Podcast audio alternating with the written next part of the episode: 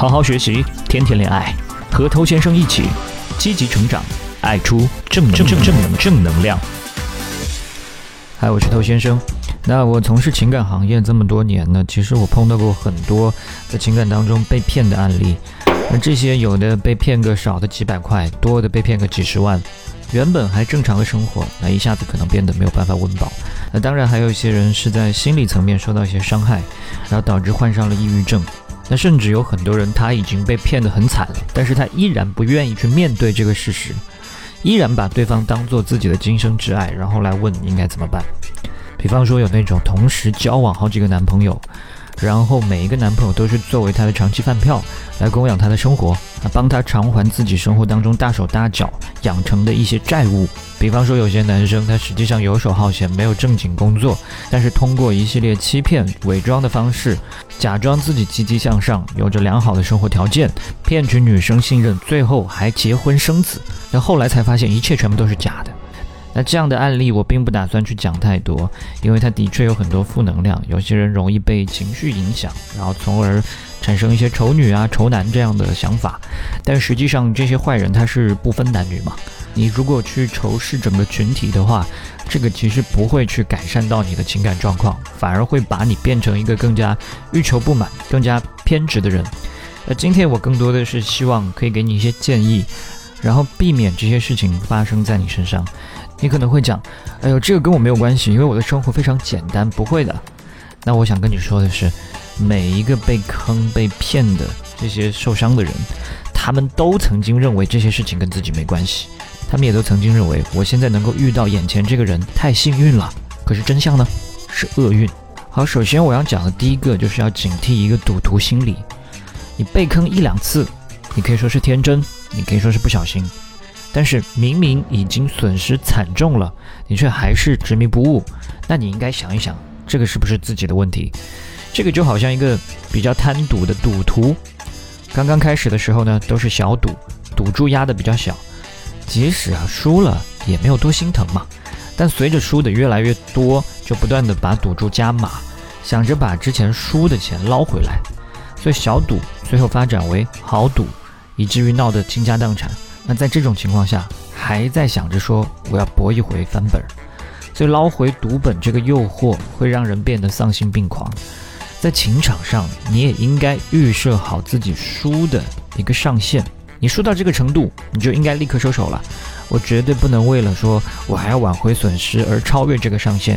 这个损失啊，实际上就是你我们之前讲的沉没成本嘛，你没有办法挽回的沉没成本。你想继续挽回，就只能损失更多，不甘心的下场就是伤更多心。所以，不管是面对情感，或者是面对投资，你内心都要懂得的一个基本概念，就是要及时止损。OK，警惕赌徒心理。好，那我们接着说，怎么样让你在开展关系的过程当中，避免去被人坑、被人骗？那第二个点呢，就是你要有一个风险管理意识。那这个风险管理意识，我们把它讲白一点。就是万一有意外出现的时候，你有没有备用方案呢？或者说补救措施呢？最简单的例子，有学生时代上考场的时候，你的笔坏了，你应该事先准备好其他的笔吧？哪怕发生这种事情的概率不高。再或者说你在管理员工的时候，如果他犯错，搞砸了某件事情，你除了骂他，有没有提前想好应对措施？也就是说，我们不能仅仅是去期待这个意外永远不发生，这个只是你一厢情愿的期待。它今天没有发生，哎呦，代表你运气还不错。但是如果它发生了呢？那这个只是正常现象。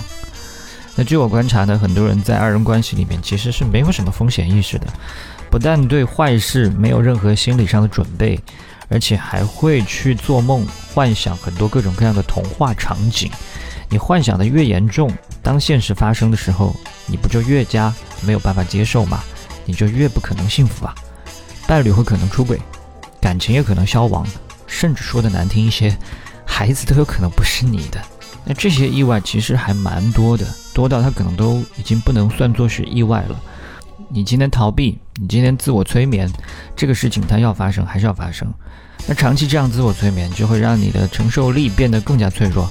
一点小小的事情都可能变得致命一击。好，那对于有心理准备的人呢？因为他已经想到各种各样的可能性了，而且已经有一个相应的应对措施，即便这些不好的事情发生了，那我也可以更加从容的面对。所以这样一来，反而能够不再去做那些没有任何意义的担心，可以安心的来享受当下的关系了。那今天我们最后讲的一点呢，是关于老生常谈的魅力这件事情。越有魅力的人，越不容易被对方骗。为什么？这个很简单，因为当他被你的魅力倾倒的时候，没有心思去计算你的什么钱财，因为魅力它是一个非常高级的价值。很多人甚至一辈子他可能都没有遇到一个真正觉得有魅力的人，那即使遇到了，他也没有办法得到。所以当他遇到一个有魅力，然后又陪在他身边的这样的一个人，他最常见的表现就是尽情去享受和这个人的关系嘛，他沉醉其中，叫都叫不醒，哪来的动机去骗你呢？但反过来。今天是一个毫无魅力的人呢，情况就不一样了，因为你没有办法提供魅力，他就不会体会到什么心动啊、渴望啊、甜蜜啊、浪漫呢这一系列美好的情绪。那他既然得不到男女关系之间这些美好的东西，那他总归要得到一点别的什么，不是吗？那就只有搞钱啊！你当然可以内心觉得他们这么做非常过分不对，但是你也可以先扪心自问，问一下自己：如果他不是图你的钱的话。你有没有能力去提供他爱情当中的一些良好体验？你有让他不断的去思念你吗？你有让他听到你的甜言蜜语而脸红吗？你有让他觉得和你在一起是一件小幸运吗？那很多人之所以他会用砸钱讨好的方式去维系关系，恰恰是因为内心深处意识到自己缺乏吸引力，所以只能通过这些服务去补偿。可是这些补偿有用吗？没有啊。这样只会让他更加丧失他的欲望。这个就好像商家在卖产品的时候，因为对自己的产品没有自信，所以通过各种福利好处去引诱消费者。那然后来了消费者，可是消费者呢，其实对产品是没有兴趣的，他们只是想薅羊毛，只是想得到这些免费的福利，所以他们才过来的。好，那我希望今天分享给你的内容呢，对你有所帮助。在我们遇到一些类似情况的时候，自己做点什么，远远比去谴责对方要更加管用。好，今天就跟你聊到这，我是偷先生。那如果你喜欢我的节目的话，欢迎点击关注，在未来第一时间收获我提供给你的价值。也欢迎你把节目分享给你身边的单身狗，这是对他最大的温柔。